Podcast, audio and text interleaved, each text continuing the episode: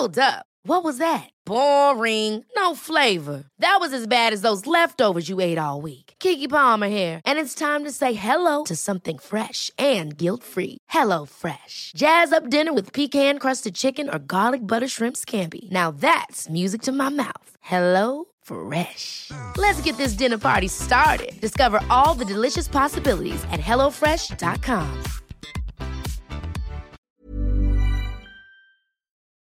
Chers auditeurs, Dear listeners, bonjour. welcome in Comme d'Archi Podcast Season 4 Saison 4, dans le monde fascinant des architectes. and in the architectural projects. Je suis Anne-Charlotte Deponte, passionnée d'architecture et docteur des universités en histoire de l'archi. I am one of the spokespersons of Anne Charlotte, who is a PhD in architecture history. Merci Thank you d'être avec moi aujourd'hui. to be with us today. Et And maintenant, now, lundi en français, place au talent. and Wednesday, let's talk projects. In English, of course. Bienvenue dans Comme d'Archi.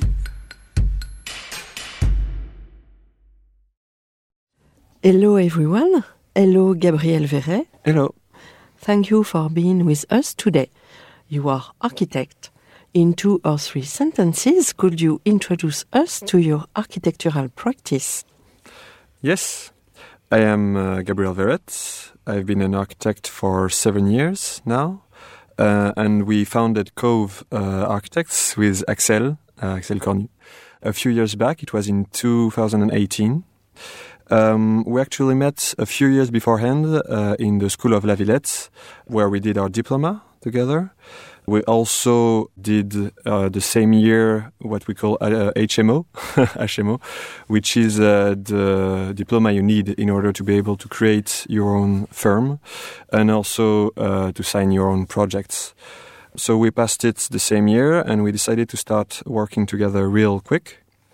So we, since our practice started in Paris, um, which is already filled with great uh, architects and uh, very few building opportunities, we essentially worked on uh, small flat renovations uh, for starters. So But very smart. you think so? yes. Thank you so much. Um, well, actually, smart or not, it was uh, quite nice, uh, quite new uh, for us, as we essentially learned in school how to build large projects like public housing, housing developments, public facilities, uh, libraries, museum. It was always big projects, and and now we we entered something completely different when we started working on those very uh, small projects. But we, we also realized that uh, the small renovation projects where we were working on didn't have the ability to radically transform uh, the sites in which they were implemented. And uh, that in order for these projects to succeed, we really had to um, make the most of what was already there. So we really started observing with great attention the buildings in which our interventions took place.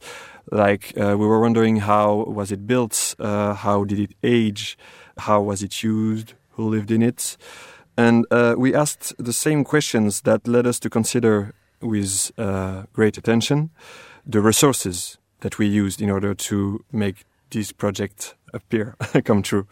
So we realized that using local or upcycled materials, for instance, uh, did not only make sense from um, an ecological point of view, but that it could also allow us to transform a building without uh, harming its character, without uh, kind of uh, uh, degrading its its its value. So we also realized that we didn't have the right skills as architects to know how these materials were meant to be assembled, how they were meant uh, to be shaped.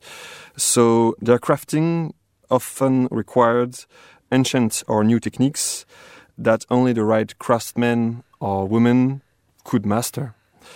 So this is why uh, the knowledge of these uh, craftsmen and women uh, took uh, very early uh, a central part in our production, uh, not only on the working sites but also on the very early stage of conception. So a few years passed uh, since we created Cove, and our projects our projects grew bigger. Uh, going from small flats to entire buildings renovations, building extensions or constructions, but I think uh, that our approach remained the same. Okay. Thank you very much for this very interesting introduction to your practice. Now, can you tell us about your project Chamboira? of course.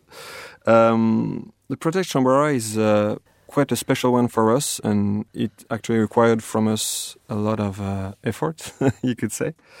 It's actually a refurbishment and a renovation of uh, an ancient farmhouse in Auvergne, which is uh, a region in the very center of France. Um, this building had been in the same family for generations, and uh, the latest brother and sisters uh, decided to transform it into a suitable house for their holidays.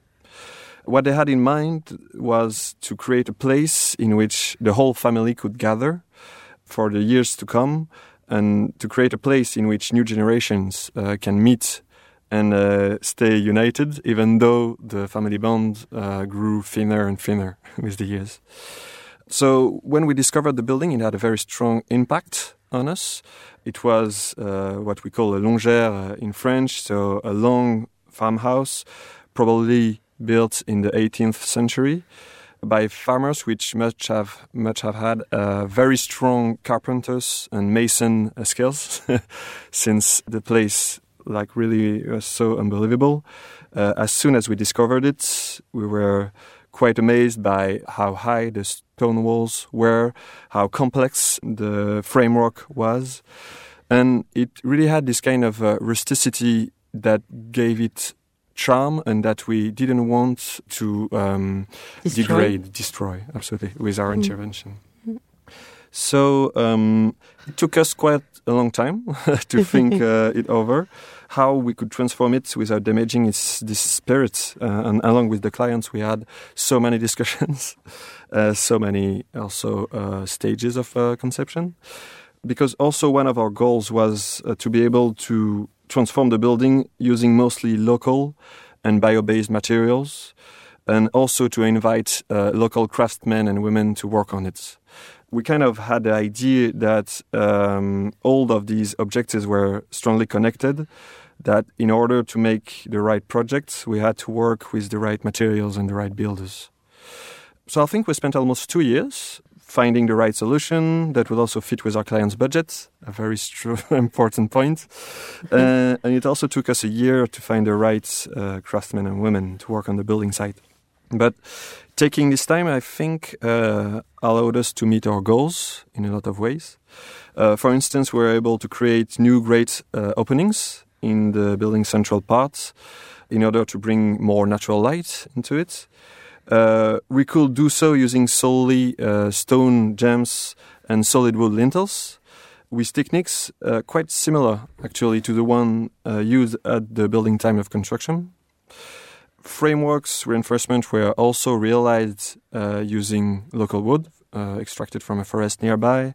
All the windows were made in wood, also not from a forest nearby, but well, in wood uh, still. And uh, for the building insulation, we were able to use hemp uh, in the slabs on the wall, which gave uh, the building the, uh, the building walls and floors the ability to breathe, you could say, which is uh, extremely important since the house um, actually suffered from great humidity. And also, hitting the central part of the building was not an easy task because uh, it was a huge volume of 9 meters high and 10 meters width. So, we didn't want to cut this volume in half or anything. We wanted to preserve it the way it was. But so, it's really hard to hit such a large volume. So, we decided to add an enclosed uh, fireplace, really, really powerful one, and to ask uh, the carpenters to keep all uh, the worn out and replaced wooden parts of the framework and to cut it in small bits in order to uh, put it to be able to put it in the fireplace when the time comes and then uh, heat the house this way. So uh, all these things i think were made possible because we we had the opportunity to work with the right masons carpenters and stone cutters.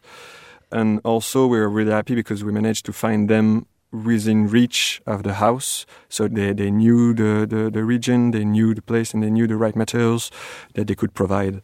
So the construction work is actually in progress, and uh, we'll see the result when it's delivered this summer. So we cross the fingers. a big moment. yeah, I hope it uh, goes well. Okay, thank you very much. Bye bye, everyone, and see you next Wednesday for Newcomb Darcy in English.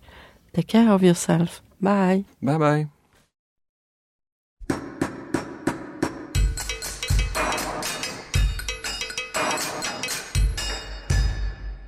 Thank you for listening.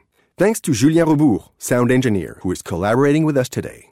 Don't forget to tune in to our previews on Instagram at Comme d'Archi Podcast. If you enjoy this podcast, don't hesitate to promote it by giving it five stars and a little comment on Apple Podcast or on your favorite podcast platform. And above all, subscribe to listen to all of our episodes for free. See you soon, and until then, take care of yourself. Ever catch yourself eating the same flavorless dinner three days in a row? Dreaming of something better? Well, HelloFresh is your guilt free dream come true, baby. It's me, Keke Palmer.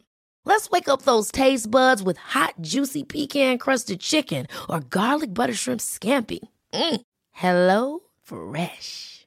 Stop dreaming of all the delicious possibilities and dig in at HelloFresh.com. Let's get this dinner party started.